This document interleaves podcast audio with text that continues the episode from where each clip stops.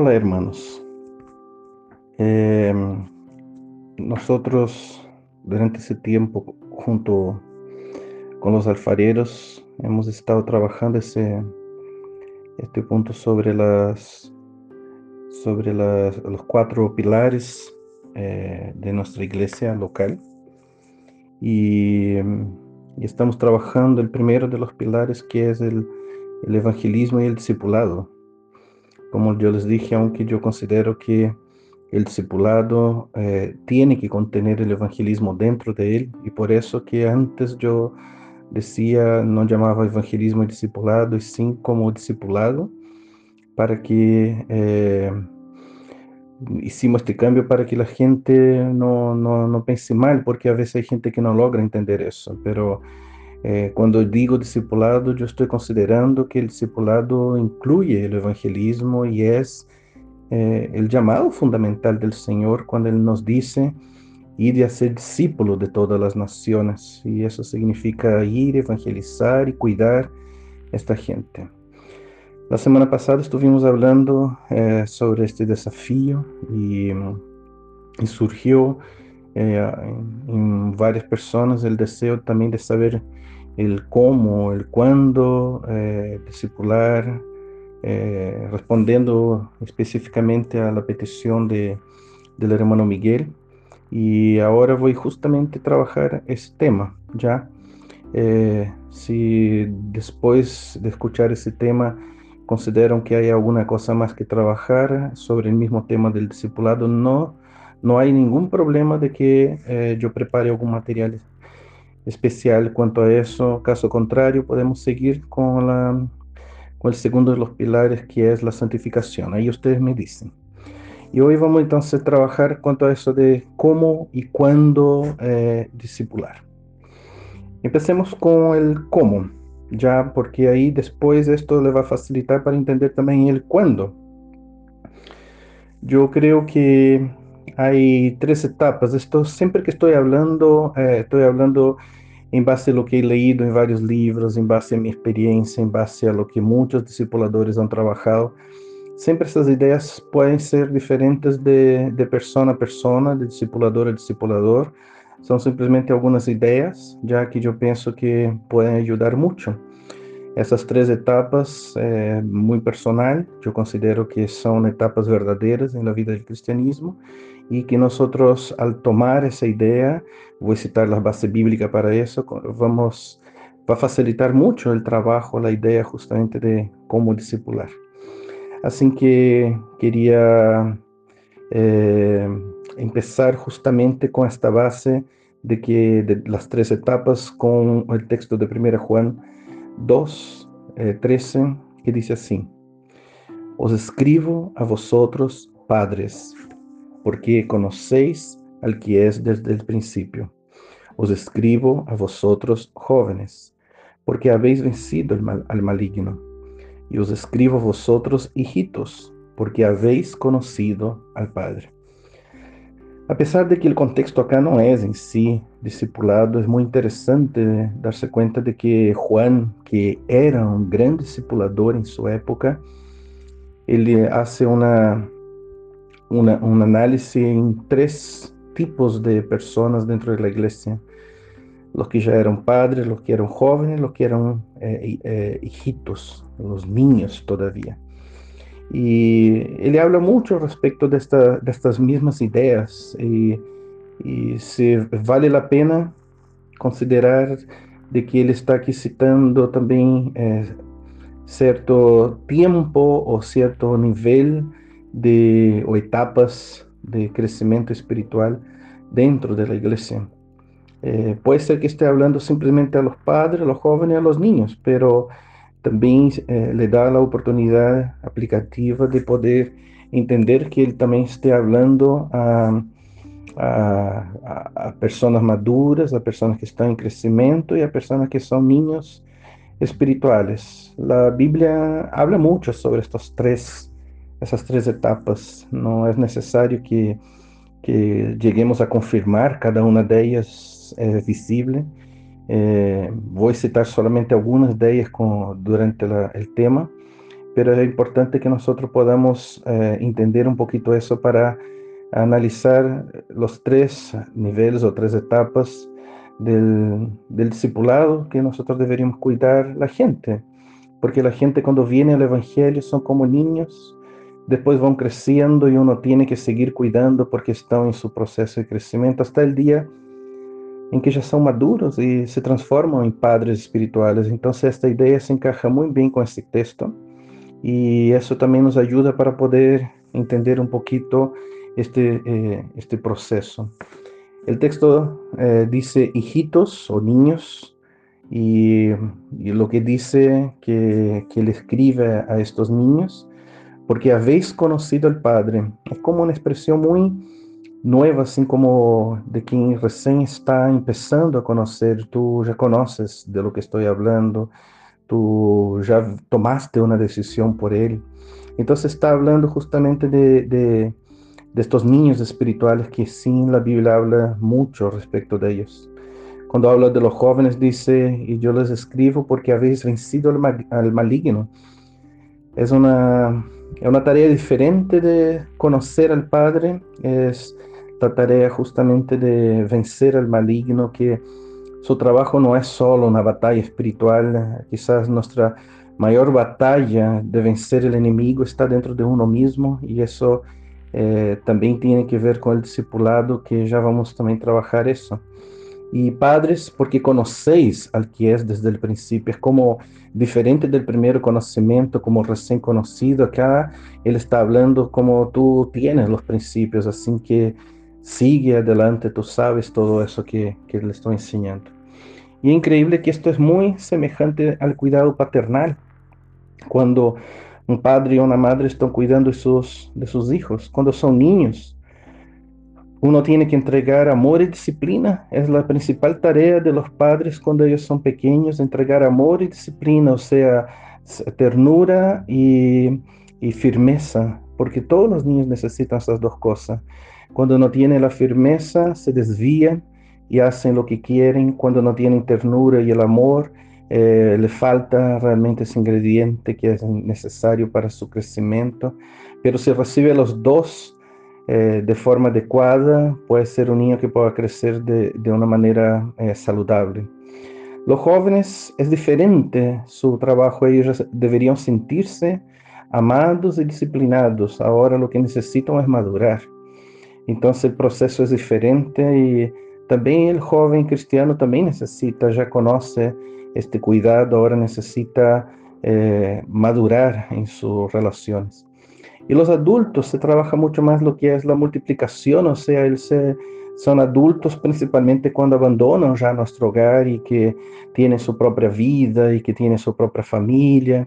Y nuestro trabajo más que nada es apoyar en eso, apoyar esta nueva familia, y en la realidad, a pesar de que los hijos crecen y son adultos, uno siempre siente que son los niños, ¿verdad? Nunca dejamos de considerarlos como nuestros hijos. Pasa lo mismo en la vida espiritual cuando se hace ese trabajo de forma adecuada. Así que esas tres etapas vamos a trabajar una por una, de forma detallada, para que podamos llegar a entender por lo menos una pincelada de lo que realmente eh, necesitamos saber.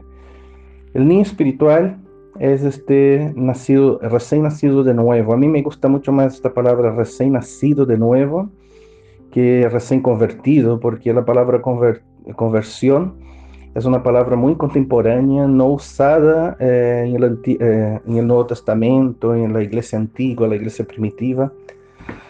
Esta es una palabra que nosotros usamos cuando te convertiste, pero la palabra conversión, cuando la Biblia habla de eso, habla de un cambio de mentalidad y uno se da cuenta que la gente cuando recién toma una decisión por Cristo y nacen de nuevo y, deciden por Cristo, no hay un cambio de mentalidad de inmediato, es un proceso de crecimiento y por eso que la conversión parece que viene en un momento diferente de de lo que realmente es y por la experiencia que todos nosotros hemos tenido de la época que la persona nació de nuevo y tomó una decisión por Cristo. Entonces, es un proceso que todos nosotros vivimos eso. Por eso prefiero la palabra que los niños espirituales son los recién nacidos de nuevo o los que recién hicieron la decisión por Cristo. El tiempo de, que debemos cuidar estos niños espirituales es muy distinto de persona a persona.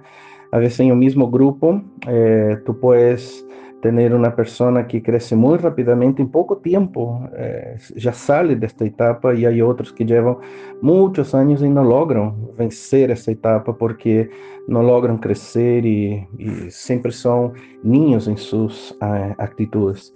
Pero normalmente dura entre uno y dos años, que es el tiempo para cuidar un recién nacido de nuevo hasta que él pueda salir de esa etapa, que deje de ser reconocido como un recién nacido, como un, nuevo creyente. Eh, infelizmente hay algunos viejitos en la iglesia que aún son niños espirituales. No sé si ustedes se acuerdan que allá en Hebreos 5, eh, del 12 al 14 dice, porque debiendo ya ser maestros, después de tanto tiempo, hablando de tiempo, tenéis necesidad de que se eh, os vuelva a enseñar cuáles son los primeros rudimentos de la palabra de Dios. Y habéis llegado a ser tales que tenéis necesidad de, leche y no de alimento sólido. Y todo aquel que participa de la leche es inexperto en la palabra de justicia, porque es niño, ves, tal como habíamos dicho.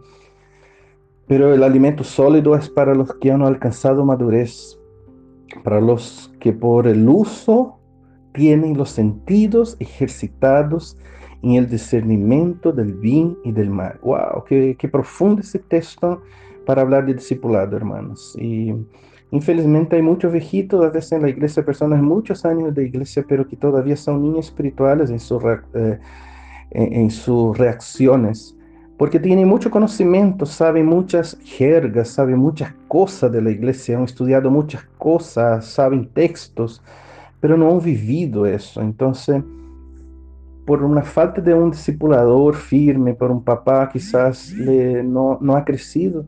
Y a veces las personas realmente no quieren crecer, eh, eh, les gusta como es y tienen dificultad para realmente tomar una decisión de, de crecimiento y puede tener un excelente discipulador, pero la persona es dura y no, no quiere crecer.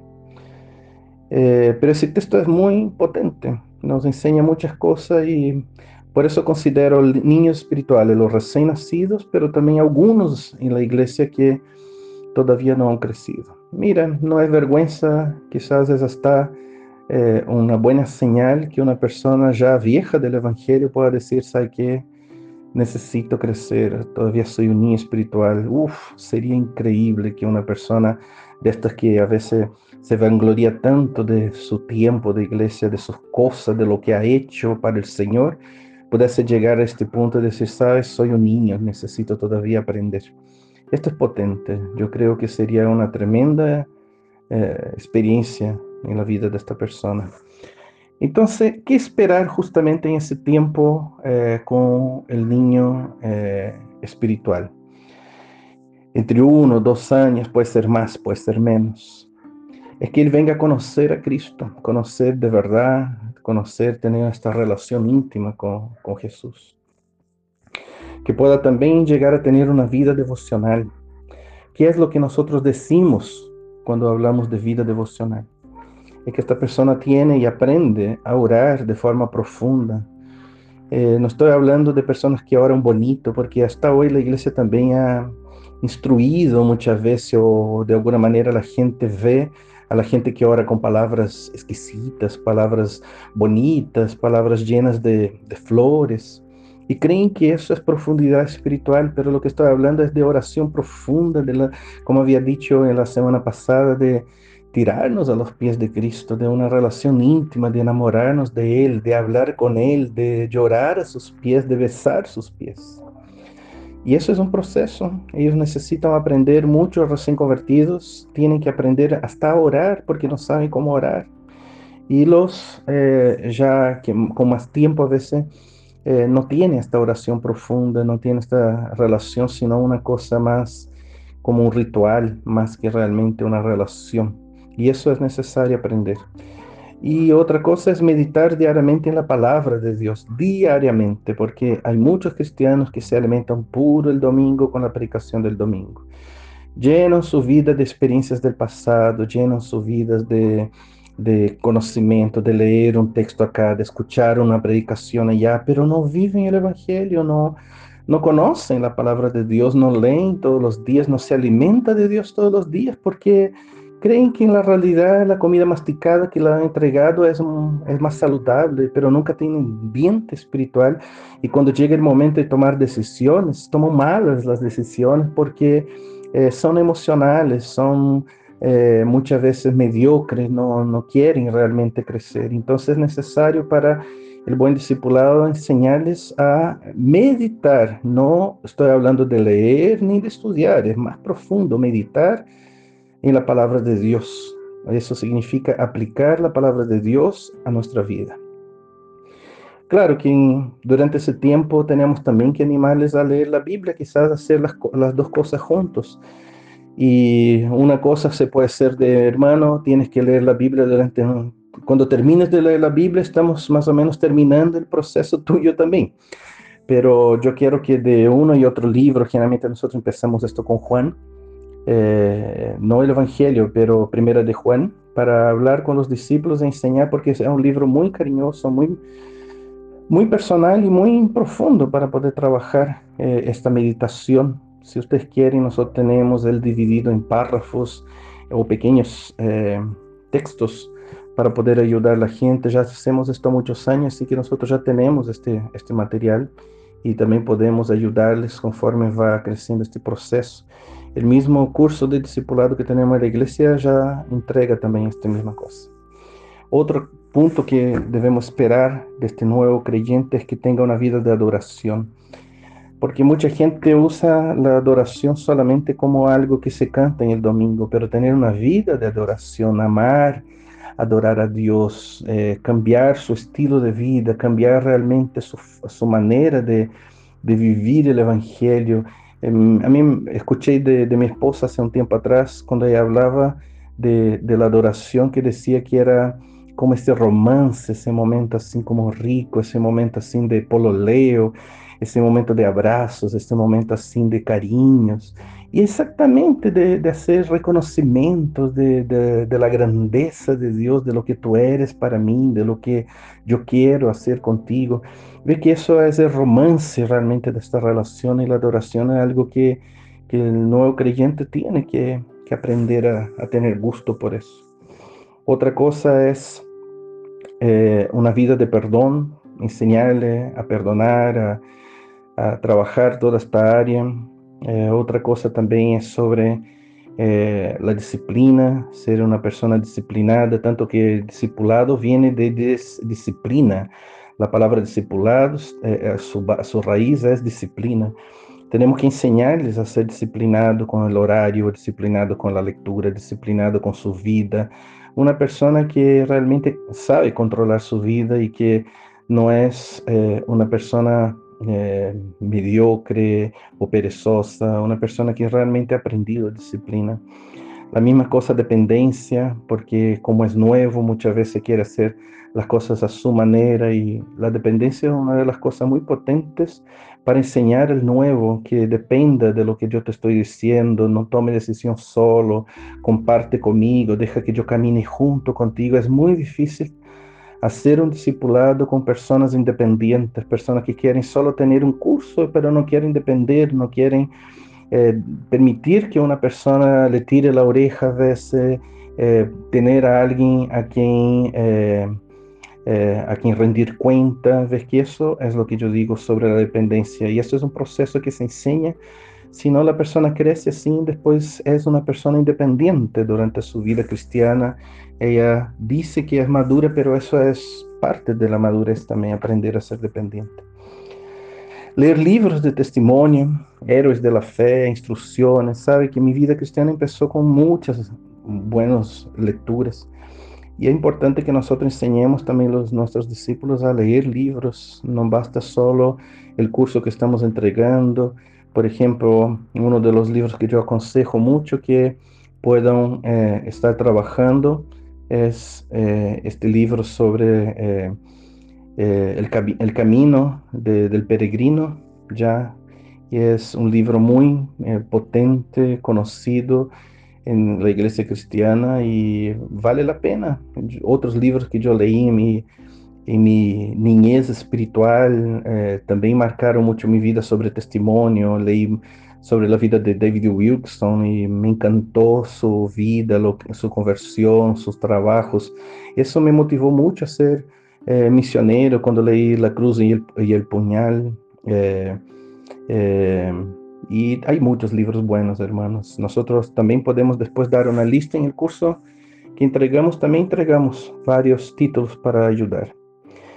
Cuando uno concluye esa primera etapa, se concluye cuando uno ve que esta persona ya tiene un compromiso con la iglesia local, porque por más que el discipulado a veces pueda empezar fuera de la iglesia, la meta es llegar a ser, participar de la iglesia.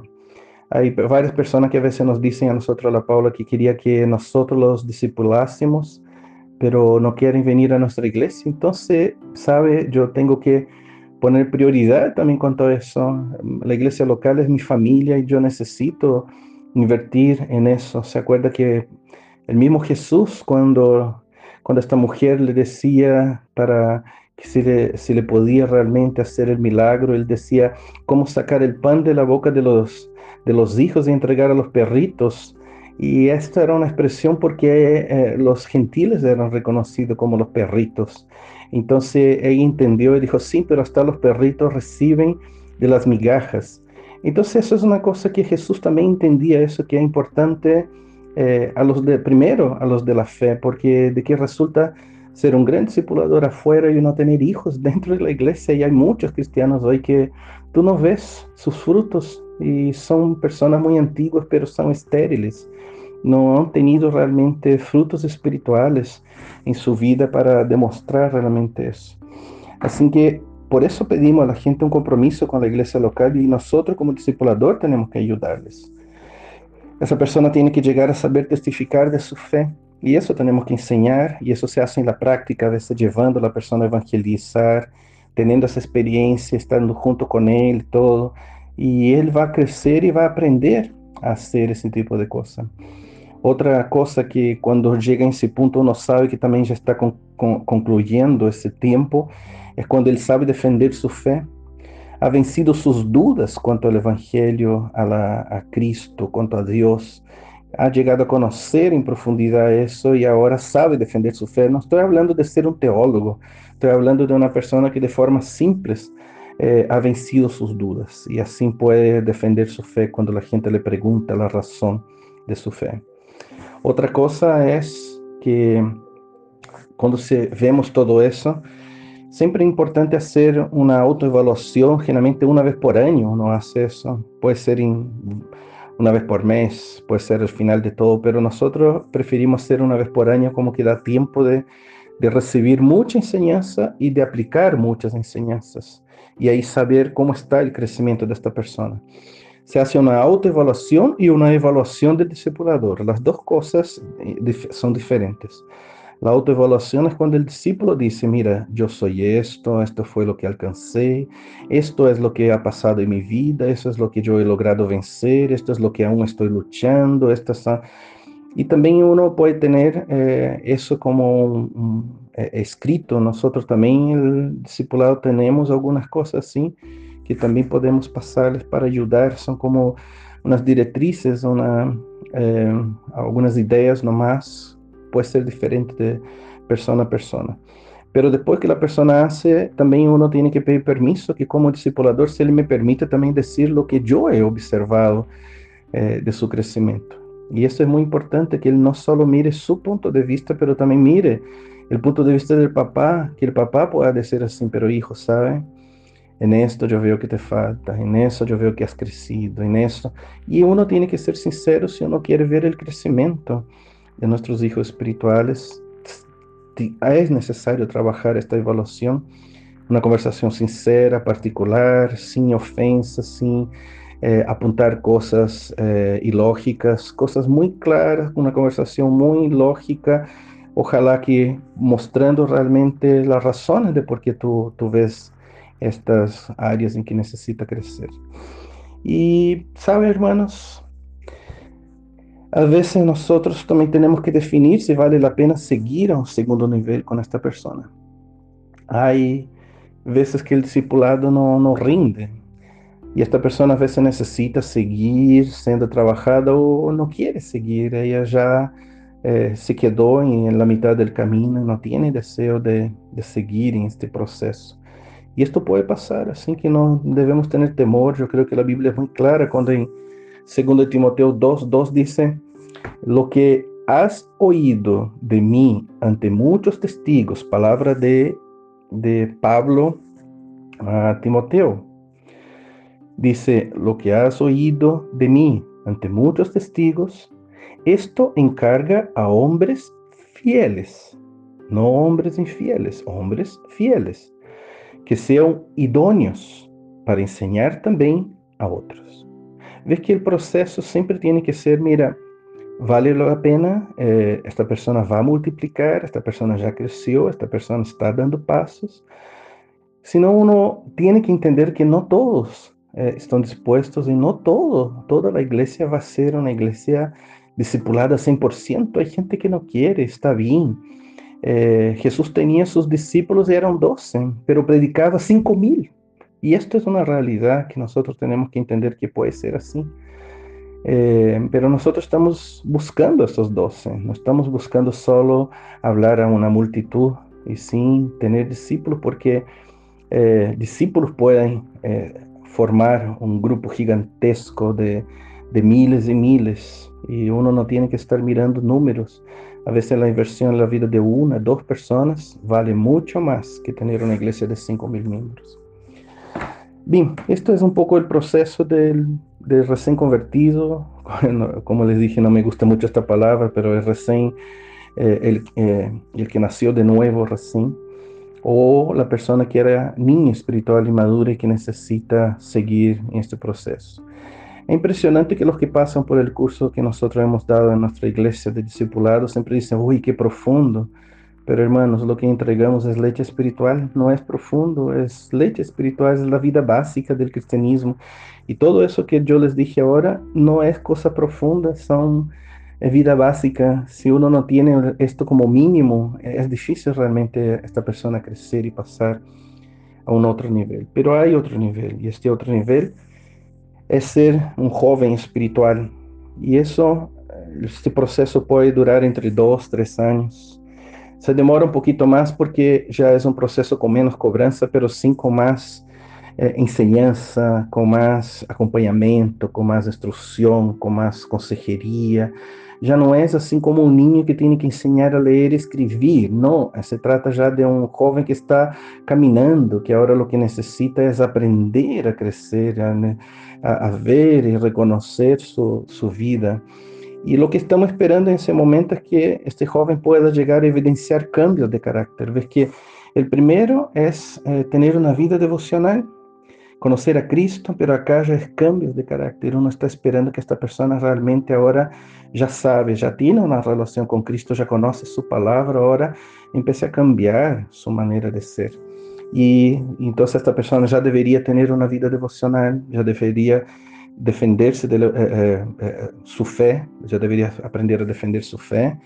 Y este proceso de trabajar el carácter tiene que ver con la integridad, con relaciones maduras. Hay personas que siguen con relaciones del pasado que son tóxicas, que son malas. Hasta, hasta mismo a veces se junta con gente que no da frutos de cristianismo y, se, y, y la Biblia dice, ¿verdad?, que las malas relaciones corrompen las buenas costumbres. Así que nosotros tenemos que tomar mucho cuidado, juntarnos con gente que quiere ser santa, gente que quiere crecer en Dios y no con gente tóxica, gente que no tiene frutos de cristianismo, gente que ama el pecado, gente que camina en el pecado y a veces las iglesias están también llenas de gente de ese tipo. Uno debería buscar la gente que está buscando santificación, buscando orar, buscando crecer, ser más santa, porque esta persona, estas personas nos van a ayudar a a crecer. Esta persona tiene que aprender a ser mansa, tiene que aprender mayordomía del tiempo, de las finanzas, porque esto también es algo que uno tiene que aprender a crecer en esto, ser perseverante porque los problemas empiezan a pasar y uno tiene ganas de desistir, pero ahí viene la perseverancia que es uno de los procesos del cristianismo en nuestra vida. Aprender a ser siervo, aprender a ser sumiso, buscar la santificación, tener también compromiso con el reino de Dios, porque mucha gente a veces usa la iglesia solo como un lugar para ir y sentar y recibir. La iglesia, hermanos, es nuestro campo de entrenamiento, es nuestra universidad, y tú solo creces, solo creces en tu madurez, en tu universidad espiritual, cuando tú empiezas a enseñar. Es diferente de la universidad que tenemos, que la gente se forma para enseñar, pero en la iglesia la gente es formada al enseñar, cuando empieza a cuidar de gente madura. Eh, esta persona empieza a madurar cuando empieza a enseñar a otros más nuevos a crecer. Eh, ayudar también a, a, leer libros, ahora más que nada, libros que traten el carácter, que hablen más profundo en su corazón. También tenemos una lista buena de libros que, que son así. Eh, hay excelentes escritores que hablan sobre el carácter. Y cuando concluye esa, esta segunda etapa, es cuando este, este discípulo ya sabe reconocer y tratar los problemas de carácter. Primero que hay discípulos que no reconocen que tienen problemas de carácter. Uno dice y la gente se siente atacada. No es capaz de decir, pucha, es verdad, perdóname, voy a mejorar. No. Pero cuando un discípulo hace eso y dice, sí, pucha, es verdad, mira, yo no me había dado cuenta de eso, pero voy a mejorar y voy a buscar. Uno empieza a decir, qué bueno, ¿tú sabes también cómo hacerlo? Sí, mira, yo le voy a pedir perdón a fulano. Sabe que estas cosas son cosas de discípulos, no son cosas de niños espirituales. Los niños eh, son emocionales, viscerales, pero los, pero los eh, maduros, los que están madurando, aprenden. Y, y y esa segunda etapa termina justamente en esta época cuando eh, las personas empiezan a, saber reconocer y tratar sus problemas de carácter.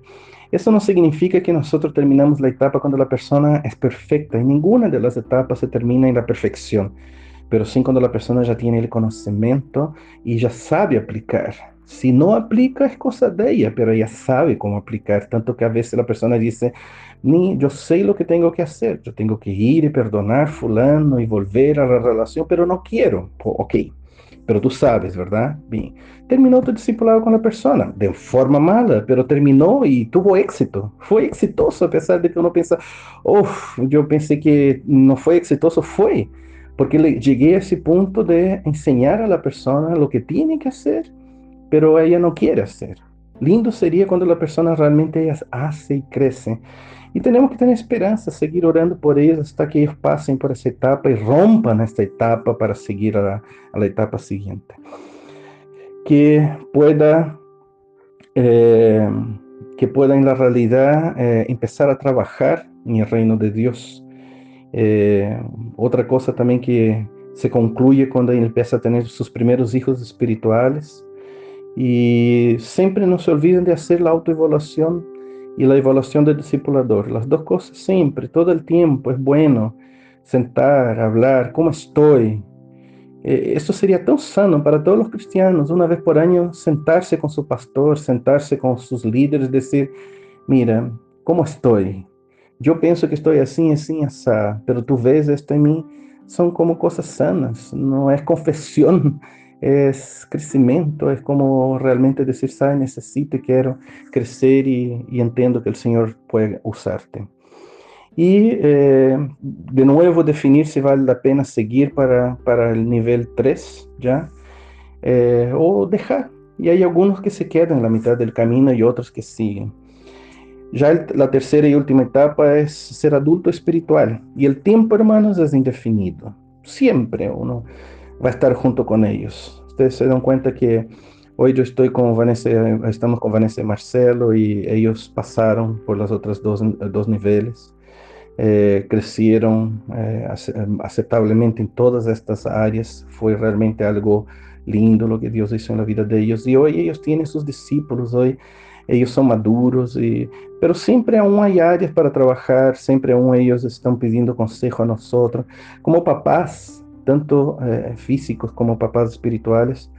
Este proceso eh, sigue por toda la vida. Uno piensa que los hijos crecen, tienen hijos y ya no dependen de uno, pero siempre van a depender y siempre uno va a tener que estar orando por ellos, siempre va a tener que dar consejos, siempre va a tener que ayudar. Hace parte del crecimiento de la vida cristiana.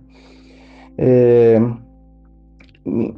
momento de la tercera etapa es muy diferente de las otras dos porque no hay tanta, eh, tanta enseñanza en sí práctica, tanta dirección, porque uno ya no está guiando, uno está aconsejando, a veces uno está lado a lado, o a veces uno está por detrás, solo ayudando para que esa persona crezca. Entonces, es más que nada un apoyo espiritual, una consejería, un acompañamiento, eh, ser compañeros de trabajo. Y eso, eh, nosotros esperamos que esta persona ya esté entonces discipulando a otra persona y nosotros seguimos el proceso más que nada de apoyo, que esta persona ya esté sirviendo. Cuando digo sirviendo, no estoy hablando simplemente de hacer una cosa muy básica en la ah, yo voy los sábados para ayudar al hermano Abelardo. No, estoy hablando realmente de ministrar, que, está, que son personas que realmente están preocupadas en ministrar, sea a través del discipulado, a través de un liderazgo en la iglesia, de trabajando con gente, pastoreando gente en la iglesia local. Entonces es necesario aprender liderazgo, eh, cómo ministrar, eh, experiencia realmente, crecer en eso, es una cosa que la persona va creciendo con el tiempo también. La misma vida nos va enseñando todo eso. Bien, con eso entonces paso para la última parte que ya está, que, que es más corta ya, pero que estamos terminando, que es cuando, cuando nosotros ya vi cómo discipular, pero cuando discipulamos, cuando sabemos que esta persona es para que yo pueda estar realmente discipulando. Mira, en primer lugar, los recién evangelizados tienes que haber un cuidado inmediato a todos. No hay ninguno que tú evangelizas a no ser que tú estás evangelizando en un viaje y que tú simplemente predicaste el evangelio y nunca más vas a volver a ver a esta persona. Pero hoy en día con tanta tecnología, uno puede seguir en contacto con esta persona y hasta ser un discipulado en la distancia, aunque el mejor discipulado es cara a cara, ahí personalmente. Eh, y esto a todos los que evangelizamos deberíamos estar cuidando, todos. Eh, pero también a veces tenemos que cuidar de relaciones afines, que a veces son algunos creyentes inmaduros o que están en crecimiento, pero que han tenido, no han tenido un discipulador o que están caminando solo y que necesitan, así como a veces uno recibe en, el hogar eh, hijos que no son naturales tuyos o por adopción o por un hermano que murió o algo así, que, que no, esta persona llegó y necesita vivir con nosotros. También pasa en la vida cristiana que tenemos que cuidar de estas personas. Y otro caso también es entrenamiento de discipuladores, que una persona realmente es, ella es madura o está en un proceso bueno de madurez pero que necesita tomar eso como un curso, una introducción. Igual siempre hay que revisar áreas de falta de que aún falta crecer en este hermano.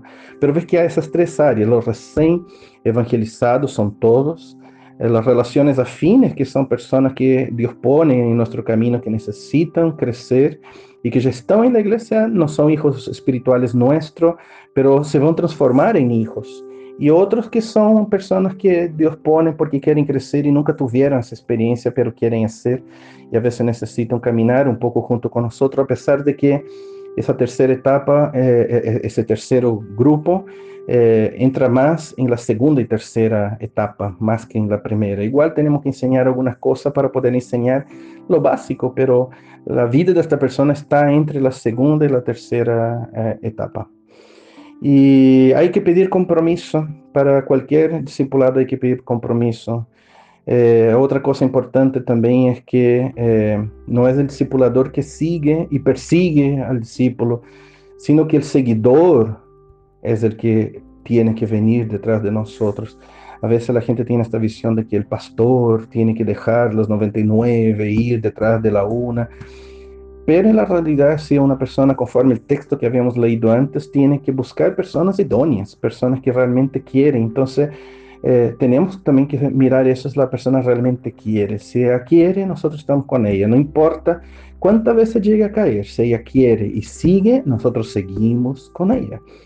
Aunque pueda durar cinco años la primera etapa, pero la persona quiere y vamos a estar con ella.